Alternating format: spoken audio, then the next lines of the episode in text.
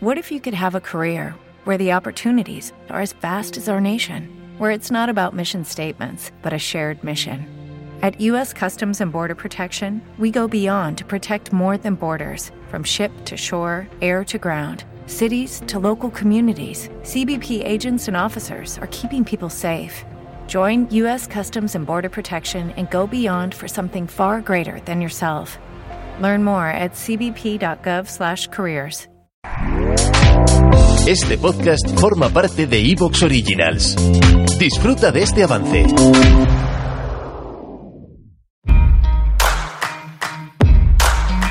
Bueno, chicos, otro eh, invitado que habéis pedido muchísimas ocasiones. eh, no os podéis quejar. Hemos traído en el último mes a gente y, y desde prácticamente desde el inicio del canal, que es bastante nuevo. Sabéis que solo tenemos tres meses, pero por aquí han pasado desde Lorenzo Ramírez, Roberto Centeno, Armesilla, Roberto Aquero.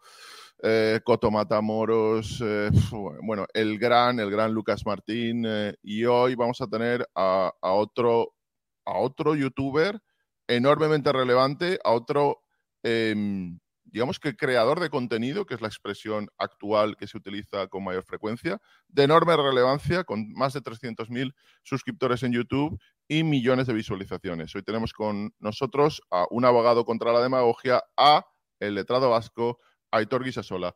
¿Cómo estás, Aitor? ¿Qué tal? Pues ahí lo que has dicho eh, parece una tontería, pero lo de crear contenido al día es complicadísimo. O sea, sacar contenido todos los días es muy complicado, pero bueno, ahí estamos. Bueno, me, me gustaría preguntarte, eh, empezar por prá- prácticamente lo último, ¿eh? Y es que hemos visto como la Fiscalía ha entrado en la polémica del Colegio Mayor Aguja. Lo voy a describir muy rápidamente para aquel que haya estado debajo de una piedra y no sepa lo que ha pasado. Pero como haya, sabe, yo haya- creo. ha llegado al Congreso eh, en medio de prácticamente la Tercera Guerra Mundial, ha, ha dejado sus quehaceres y sus obligaciones el presidente del gobierno y también ha entrado a opinar.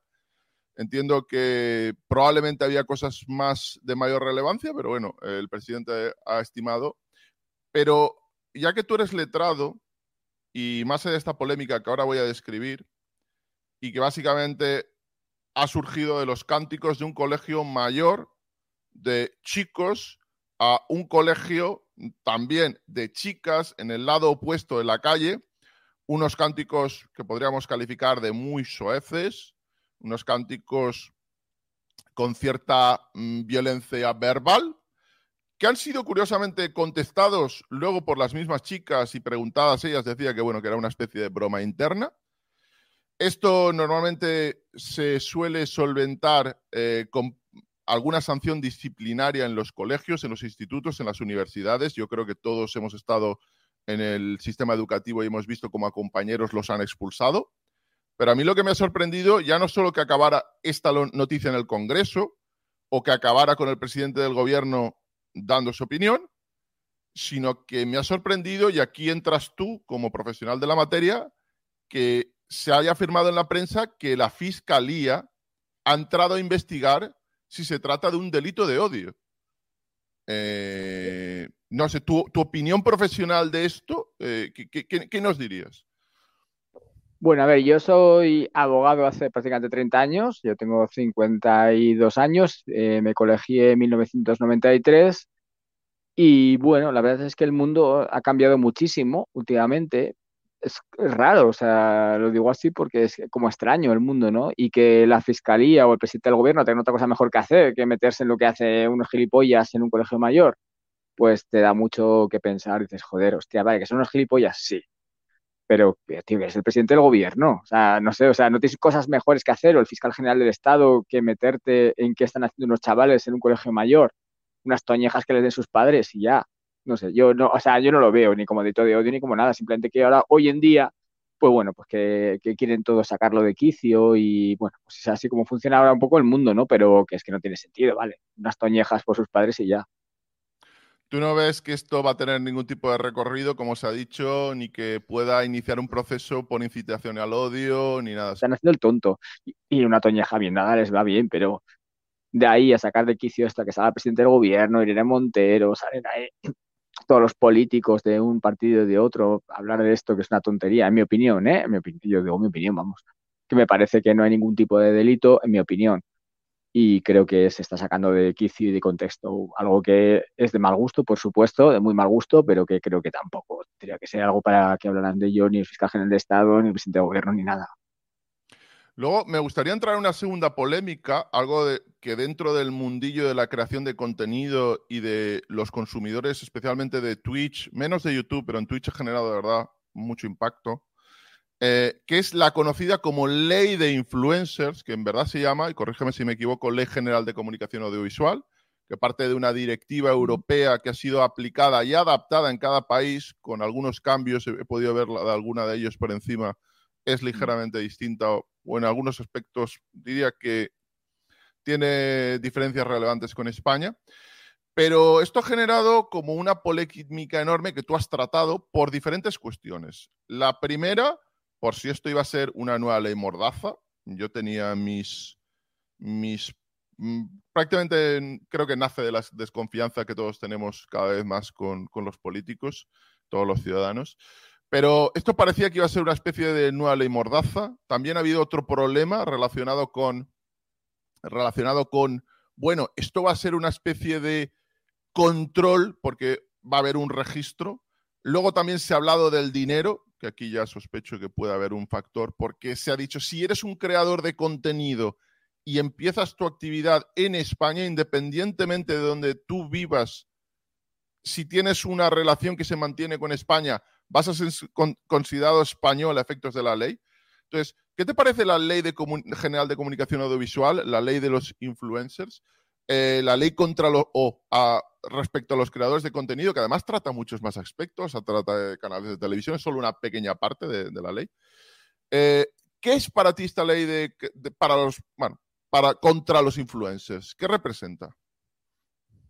Eh, bueno, a ver, el tema de eh, lo que se refiere a las personas que estamos en redes sociales es una pequeña parte de lo que es la legislación nueva. Es decir, simplemente, bueno, ahí son tres o cuatro artículos. O sea, en realidad Cesari no es contra nosotros ni para nosotros. O sea, va más eh, pensada al tema de, bueno, pues lo que dices tú de pues es audiovisual, a medios de comunicación, etcétera, ¿no? Nos afecta en cierto modo. A nivel de censura o a nivel de control de contenido, en mi opinión, mm, no, porque al final el control de contenido lo hacen las redes sociales como quieren, entonces tampoco. Sí, es cierto que a nivel de económico sí, porque está un poco pensada esa ley al nivel de que tú tengas que tributar eh, en España, ¿no? Entonces, no, que no sea tan sencillo evadir los impuestos, porque ha habido una, un tiempo en el cual, bueno, pues los youtubers o gente, pues eh, se ha ido a vivir a otro sitio para evadir eh, la posibilidad de tributar en España. No es mi caso, yo, yo tampoco gano mucho dinero, pero bueno, pero hay otros youtubers que sí que se han ido y entonces, bueno, pues así no pagan en España y sí que está un poco más pensado en el tema económico que en el tema de contenido. El tema de contenido está muy controlado ya hace tiempo, pero bueno, sí, ahí sí que es cierto que van a tener que pagar dinero aunque vivan fuera de España por, por cómo está regulado. ¿Tú, crees que esta ley va a ser echada abajo tal como ha aplicado la directiva a España en el sentido de que, bueno, va a, haber, un tercer país como, no sé, Andorra que diga, bueno, o Portugal, que se habla también de Portugal, que diga, oye, nosotros no vamos a, si este señor vive aquí, eh, esta ley eh, entra, en, entra en discusión, en disputa con, con, la ley de, nuestra, de nuestro país es una directiva europea, eh, o sea, no, si estás en la Unión Europea va, a regularte, te quieras o no, te quiere decir que no es una regulación española, es una regulación que es una directiva europea, se tiene que transponer, no hay más remedio. ¿Pero tú crees que va a aplicar a países como Andorra, que hasta donde eso no forma parte de la Unión Bueno, Europea? Andorra, no, pues Andorra, pues bueno, Andorra igual, ¿no? Pero, pero el resto, lo que sea Unión Europea, sí. Luego me, me gustaría hablar también de otra eh, otra ley que ha, bueno, ha, sido, ha sido calificada de revolución, literalmente de revolución en, en, materia legislativa, que tú has tratado muchísimo en tu canal. Repito, un abogado contra la demagogia, podéis encontrarlo en YouTube. La ley del solo sí es sí, conocida como, porque no se llama ley de solo sí es sí. Aquí tuvimos al muy famoso letrado Mateo Bueno, eh, que de hecho alguna de sus casos ha acabado en el Tribunal Supremo y las decisiones favorables a él han acabado prácticamente indirectamente, evidentemente no por el sistema europeo continental eh, no, no funciona como, el, como el, el, anglosajón, pero indirectamente lo que ha hecho es, asentar ciertas bases de interpretación. Y nos decía Felipe Mateo Bueno que en el fondo esta ley es un bluff, que tampoco cambian tantas cosas, pero tú lo ves así. ¿Cuál es tu opinión de la, ley de solo sí es sí? Pues estoy de acuerdo con Mateo y no cambia básicamente nada. Es, solamente propaganda en realidad. O sea, siempre la, eh, base de la relación sexual siempre ha sido el consentimiento. O sea, siempre ha sido así, o sea, o quiere la chica o no quiere la chica, o quiere el chico o no quiere el chico, es que la base siempre ha sido el consentimiento, no cambia nada, cambia la publicidad que le hacen y la propaganda, pero realmente no, no cambia nada.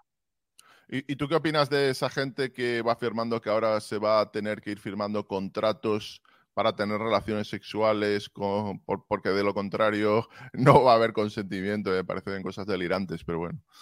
Nah, son chorradas, nada, que no, no, no, no va a pasar nada, no va a cambiar nada, gracias a Dios. Eh, creo que la mayor parte de la gente, el 99% somos normales, somos gente sana, que nos relacionamos con normalidad y esperemos que nada cambie, por mucho que los políticos quieran jodernos la vida.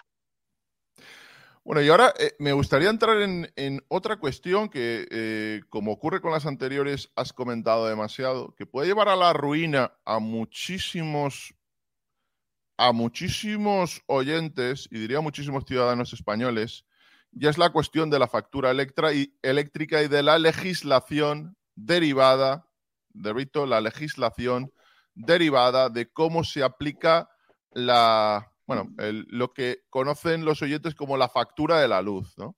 Porque España tiene un sistema marginalista, uh -huh. un sistema legal muy complejo. Decía Decía Mario Conde que él sabe, bueno, decía Mario Conde algo así como, yo sé muchísimo de contabilidad, muchísimo, o, o, sé un poco, él era bastante modesto, pero intentaba decir, que yo sé, yo sé la verdad bastante de contabilidad, me leo toda la normativa, me leo toda la contabilidad de las empresas eléctricas y aún no la he entendido. Aún no la he entendido, no sé entender una.